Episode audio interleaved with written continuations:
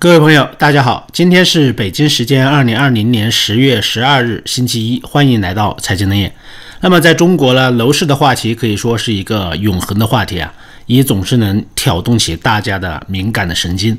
这一次呢，楼市的话题是帝都北京呢周边的房价，可以说是黄金房价是大跌，不仅腰斩，而且是斩到了臀部以下，现在网上称是臀斩。可以说刷新了国内外的自媒体。我们来看一下是怎么回事。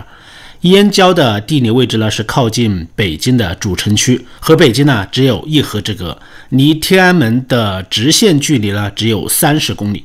那么在二零一六年之前呢，这里一度是房地产投资客追捧的热门区域。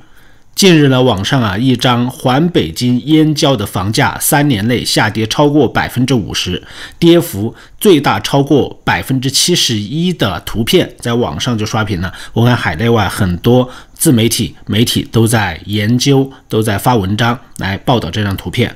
大陆媒体呢，界面新闻在十月六日他就报道说，近期呢网传一张环北京部分地区的房价情况的图片。据说该图片就显示了环北京楼市龙头就是燕郊的房价，从二零一七年的三万八千块钱每平米跌到了二零二零年的一万八千每平米，跌幅呢超过了百分之五十二。其中呢，跌幅最大的是永清这一块，单价呢从两万三千块钱跌到了六千五百块钱，跌幅呢高达百分之七十一。可以说这个跌幅也是震惊了。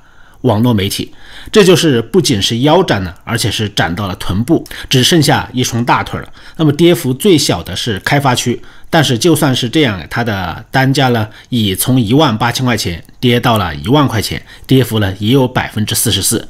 也就是说，燕郊房价的跌幅的区间呢，从百分之四十四到百分之七十一，基本上在这个区间。贝壳网的数据就显示了，目前燕郊的二手房均价是一万八千块钱，还有像大厂、固安永清等等一些二手房的均价分别是一万六、一万三、一万块钱。霸州的最低单价是零点九一万，就是九千一。举个例子来说，燕郊的福泽御园。它是二零一七年四月底啊，五十二平米成交价是一百五十八万，而今年九月份呢，它的成交价是八十四万，可以说跌幅就接近了百分之五十，这是非常具体的例子。还有像燕郊的大盘星河皓月的历史成交显示啊，二零一七年三月十六日，这个楼盘呢有个一室一厅，成交是二百零七万。那么今年九月份呢，同样的面积朝向它的房屋啊，成交价仅仅是一百万，可以说跌幅也是超过百分之五十。那么按照房价的跌幅百分之五十计算呢，假设呀有投资者以五十万块钱的首付三成，就首付三成，在二零一七年这样一个房价的顶部买入一套房产，那么总价大约是一百六十七万块钱左右。那么这套房产目前的市值基本上都在八十万块钱。账面浮亏啊，就亏八十万，亏了百分之五十多，加上三年多的房贷、税费等等，那么投资这样一套房，它的总亏损可能达到一百多万了。根据北京中原市场研究部的统计呢，今年七月份黄金住宅的市场多个区域是成交量大幅度下跌了，其中呢，燕郊环比降幅是最大，成交量下降了百分之六十二。从成交均价环比来看呢，燕郊它的降幅啊也是最大的，成交均价是一点八八万每平米，环比下降百分之五。那么另外，根据链家网成交系统的数据就显示啊，根据这样一个数据来统计，燕郊二手房价格呢，在二零一七年四月是达到了历史的最高点，挂牌的均价是三万二千多，而市场人士呢普遍认为啊，目前基本上就是一万多。燕郊二手房价呢，在三四年的时间里面，基本上是腰斩了。可以说，现在是整个燕郊的房地产中介市场，还有店铺，它的关门率啊，达到了百分之五十以上。就是说，楼市下跌，这里没有人气了，很多中介，包括市场上的一些店铺都开始关门，百分之五十以上关门。从业人员呢，转行率达到了百分之七十以上。那么要知道，二零一六年燕郊的平均的房价就已经突破了三万，一些热点的地区的楼盘呢，甚至突破了四万，超过不少北京远郊的房价。也因此呢，燕郊啊曾经是吸引了来自全国的炒房客，可以说一时是风头无量。二零一六年起呢，可以说这轮全国的房价暴涨，那么环金呢这样一块的楼市是跳得最高的，涨得也是最猛。最夸张的是张家口的，像崇礼，短短一年的时间啊，房价就涨了四倍，堪称是黄金之最啊，涨幅最高的。其次啊，你还像黄金的北三县和南三县，二零一七年最高的时点，北三县的燕郊的均价高达三万五千块钱每平米，个别优质的楼盘呢，甚至达到了四万。还有大厂，它的均价是三万；香河的均价是两万三到两万五；南三县的固安，它的均价呢，每平米也是高达两万七、两万八。像永清呢，也是一万九到两万；霸州一万五到一万六。那么再加上大兴国际机场即将开建这样一个题材的加持啊，很多人相信未来呢，买到就是赚到。其中呢，包括不少的炒房客、投机者呀。纷纷到燕郊去抢房子，一时和楼价就开始暴涨了。那么物极必反，接下来呢就迎来了政策调控的当头的一棒。二零一七年就开始出台楼市的调控新政，那么蹦得最高的燕郊的房价就开始一路下滑，没有收住。与最高的时候相比呢，到现在为止是下降了一半还要多。最大的跌幅刚才已经说过了，达到了百分之七十一，就是囤涨，而且至今还没有抬头的趋势。那么等了四年没有等来接盘侠的业主，纷纷就开始维权，要求退房。有媒体报道的匿名业主维权群消息就来看呢，已经有部分楼盘因为房价已经跌为负资产，那么业主正在组织断供退房。那么说到燕郊房价的下跌啊，它不是没有道理的。燕郊的城市可以说基本面儿，它就决定了当地的房价。从数据上来看，燕郊今年上半年的房价呢，还是涨了一点的。除了一二月份房价出现了下跌，从三月份开始呢，燕郊的房价也是在逐步平稳的回升，只不过它的涨幅啊太弱了一些。而今年上半年燕郊的利好其实还是比较多的，就是政策上出来很多利好的消息，比如说今年三月十七日啊，国家发改委它就发布了通州和北三县协同发展规划，五月廊坊市啊也发布了引进人才政策。那么，只要满足大专学历，在当地就业，就能在燕郊，也就是北三县了，在这里落户。而前段时间呢，也传出了燕郊新房对北京社保放开限购这样一个好消息。可以说这些利好啊，都不是小利好，都是比较大的。但是燕郊的楼市表现呢，还是不温不火，要死不活的。燕郊楼市可以说让人大失所望，原因其实很简单。燕郊乃至整个环京地区楼市的购买力啊，它主要是来自于北京的。那么当地人能贡献的买房的力量是非常之小，主要依靠北京这样一个大中心。北京现在是什么情况呢？大家不知道清不清楚？与二零一七年三月份房价最高的时候对比啊，三年以来北京二手房的均价。已经下跌超过了百分之三十，就是从二零一七年三月到现在，北京的二手房的均价是下跌百分之三十的啊。可能有些地方它的价格没有明显的降，但是你不降个百分之二十、百分之三十啊，你根本卖不出去。所以北京的楼市二手房市场是非常惨淡的，部分商品房的项目呢，均价甚至下降了百分之四十以上。北京的房价在下跌，那么燕郊的房价它当然就没有上涨的理由，对不对？这个辐射的中心，辐射的力量开始减弱了，这是第一个原因。第二个原因呢，人口是楼市上涨的中期基础，而北京呢这几年呢在向外疏解人口，就是说在驱赶人口，特别是前几年驱赶一些所谓的什么低端人口，对不对？二零一七年北京市常住人口呢同比是减少了二点二万人了。二零一八年呢，同比也是减少了十六点五万人，而到了二零一九年呢，同比又在继续下降。大家注意啊，不要觉得这个降幅不大，降的人数才几万人啊，这个不多。其实这是误解。大家想想，正常的城市人口都是在增加的，那么北京作为一个全国数一数二的中心城市，它的人口还在减少，这就是一个非常危险的信号了。北京常住人口是连续三年来都在下降。购房需求呢，肯定也会快速的下降。但是这些流出的人口啊，大部分其实他们没有流向燕郊，没有说到燕郊去买房，很多呢都是流到了像深圳、杭州这样一些南方的一二线城市里面去了。燕郊除了房地产没有别的支柱性产业，它的公共服务和基础设施建设呢，当然也就无法满足快速聚居的人口，与人口规模严重不匹配啊。就说公共设施和公共服务在燕郊没有起来。今年七月份呢，黄金住宅市场多个区域啊，成交量就是大跌，其中燕郊跌幅是最大的。刚才说了，跌幅达到了百分之六十多。所以，燕郊想要发展房地产市场啊，要先把城市基本面它要做好。这样看来呢，只要限购不放松，燕郊的楼市啊就不会有真正回暖，腰斩趋势啊就不会结束。那么，不仅是燕郊和环北京的楼市啊，今年的金九银十可以说。天津的房价呀也是非常之惨淡，都是在普降的。之前我专门做过节目介绍天津房价腰斩的情况，以及市区房价下降百分之三十的一些情况。最高降幅呢，在市中心地区啊，基本上达到了百分之三十。此外呢，还有像北方的大城市石家庄的房价也是在大跌。可以说这些信息啊，综合起来就表明，从北京到环京地区，再到天津以及整个北方，房价都是在大幅度下降的。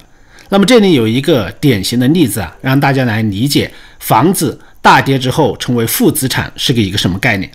二零一六年呢，一个张姓的业主啊，他就以八千六百块钱每平米的价格买入了一套黄金永清的房子。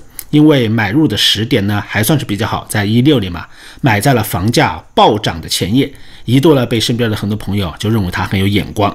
那么他自己啊也是飘飘然，想着自己三十多年来呢，总算是逮住了一次暴富发财的机会，搭上了楼市红利的快车。可是让他没想到的是呢，自己不过是啊坐了一次房产财富的过山车，在高处啊癫狂，在低处落寞，深刻就体会到了没有兑现的财富。终归是纸面财富。我们看一下他的故事。他买的那个项目呢，是在二零一七年三月最高点的时候，曾经涨到了一万八到一万九。他当时买的价格是八千六嘛，对不对？基本上就翻了一倍多。而现在呢，三期高层卖七千五百块钱，洋房只卖八千。也就是说啊，他买了近四年，他的房子不但一分没有涨，还跌了一千多块钱。以前呢，亲友们夸他有眼光，那么现在呢，就非常惋惜，他觉得自己运气差了，自己的房产暴富的梦想也就此破碎。那么他还算好的呀，毕竟是买的早，房价没有那么高，买在了暴涨的前夜。惨的是啊，在二零一六年底到二零一七年初恐慌性抢房的那批人呢，现在的价格他还不是腰斩，而是臀斩了，还不到自己买入价格的一个零头，可以说成为彻底的负资产。三年多的月供损失也就罢了，你百分之三十的首付跌没了，你也自认倒霉。更让人难以接受的是，很多人的房产就成了负资产。比如说，原价总房价是一百七十万的房子，那么在付了百分之三十，也就是五十多万的首付之后啊，又从银行贷款了百分之七十，也就是一百二十万。但是现在的房子值多少钱呢？对不起，只值八十万。你从银行贷款了一百二十万，但是你现在的房价只有八十万。什么意思呢？就是说你把房子抵债给银行，还倒欠银行的四十万。你把房子都扔给银行，让银行收走，你还欠银行的四十万。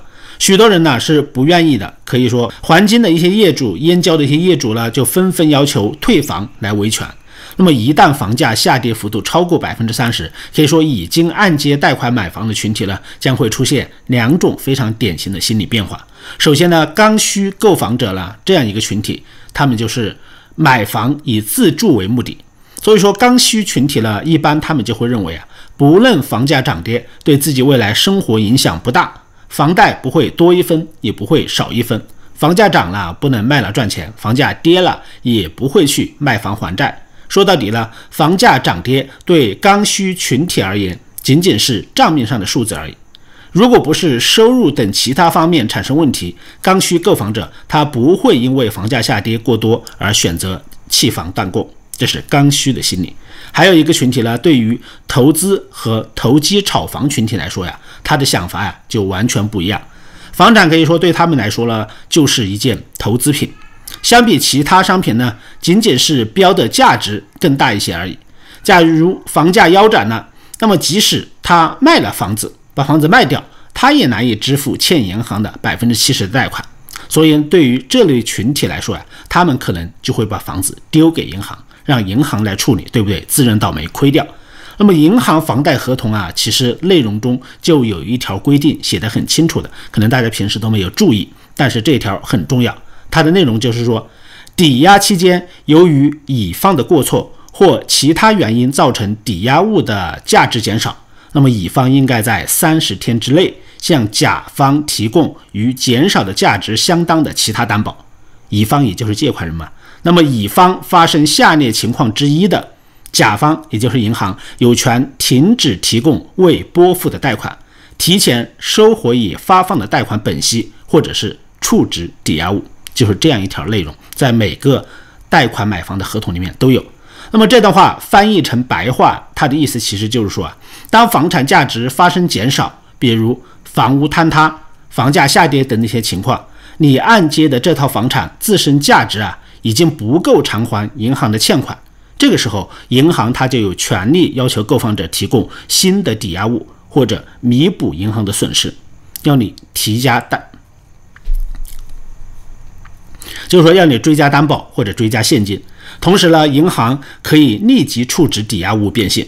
如果乙方既不提供价值相当的担保，又不提供提前清偿等值的贷款本息。那么甲方也就是银行啊，他有权宣布贷款提前到期，要求乙方提前清偿全部的贷款本息。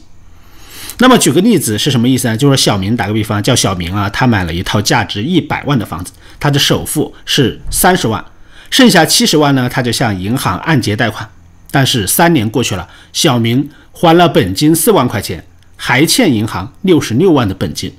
那么就在这个时候呢，房价就开始下跌了。这套房子呢，只值五十万。打个比方啊，只值五十万。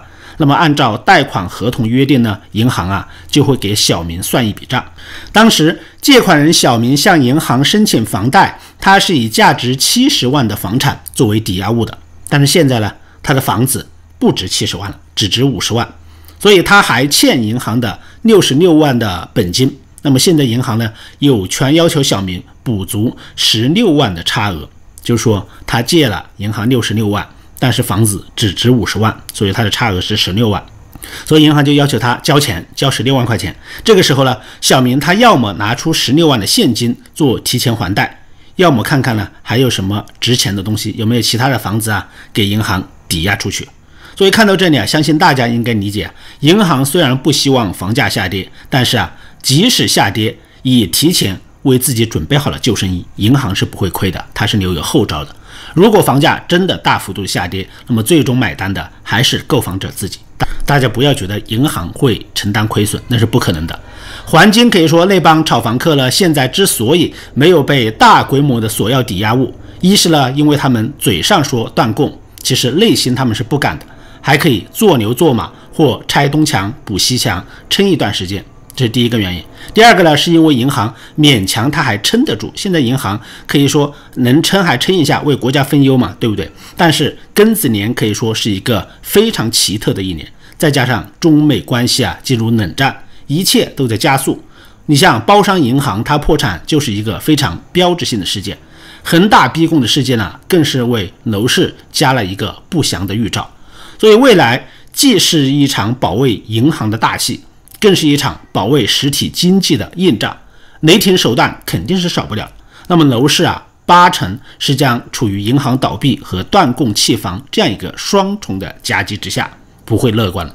所以现在黄金业主在微信群里面，有人就发起了什么奋起抗争、用脚投票、断供退房，发起这样一些倡议啊，建议大家集体维权。他们还表示啊，当断供人数、款项够一定的数目的时候啊。会有多个部门来管这个事儿，就说大家一起断供，给上面施压，给开发商、给政府施压。那么这是要开发商的命呢？可以说，业主打出的由头说，只要开发商承担当初承诺的配套设施，把它建起来，无法实现呢，就要退房。就是说，你业主啊，要求说开发商兑现当初的承诺。所以断供它的理由啊，当然不是房价下跌，而是之前呢开发商承诺的配套不达标，以这个理由来断供。那么这两年可以说楼市维权呢是迭起，表面的原因呢大多是配套不达标，什么绿化太差，不是承诺的名校学校啊。但稍微懂一些内情的人呢，其实都知道，主要原因说到底啊还是房价没涨，甚至跌了。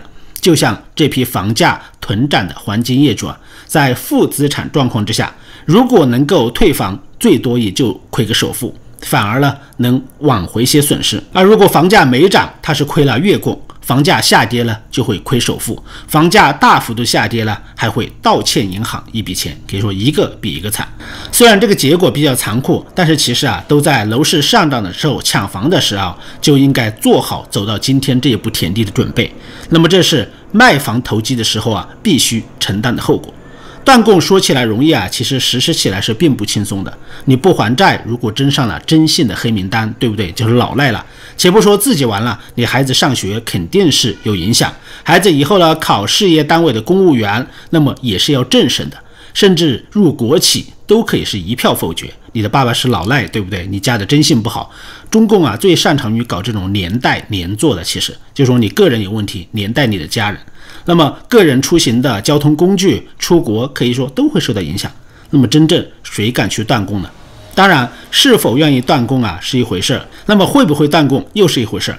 当你耗尽了你毕生的积蓄，借遍了债务，你仍然不能还房贷的时候，那么除了断供，你还有其他的什么办法吗？其实现在很多腰斩的房价，很多业主啊都开始断供了。所以大家不要以为这只是燕郊和环北京楼市的个别现象。和自己无关，不要这样以为。就目前我的观察，你像北京、天津、河北、河南很多城市啊，都在上演二手房价的腰斩或者大跌百分之三十这样一个现象。就像前几年呢，投资不过山海关，东北的经济衰退了，导致房价下跌，其实是一样的。那么这股浪潮现在呢，已经从东北蔓延烧到了北方，烧到了中原。那么也许要不了多久啊，就是越过长江，会顺势而下，进入长三角。和珠三角，所有的经济红利和人口红利啊，可以说目前来说都已经被消耗殆尽了。加上外部环境非常恶劣，国内推经济的内循环，所以最后剩下的当然就是楼市的一地鸡毛了。很多人不相信自己的房价会下跌啊，认为中国政府很强大，他有办法控制。可以说这是类似啊斯德哥尔摩综合症的一种表现，他们将统治者看得非常强大。自己不可战胜，甚至会爱上统治者，所以他们的抗争的意志就会非常薄弱，基本上就是服输的一种表现。在经济规律面前呢，其实我认为任何强权都不会例外的。它不是经济规律的例外，它战胜不了经济规律。不要说你中国是什么政府控制，不受经济规律的制约，我觉得这个说法是有点扯淡的。当初苏联不也这样认为的吗？苏联真正倒台是什么呀？经济原因、财政原因，对不对？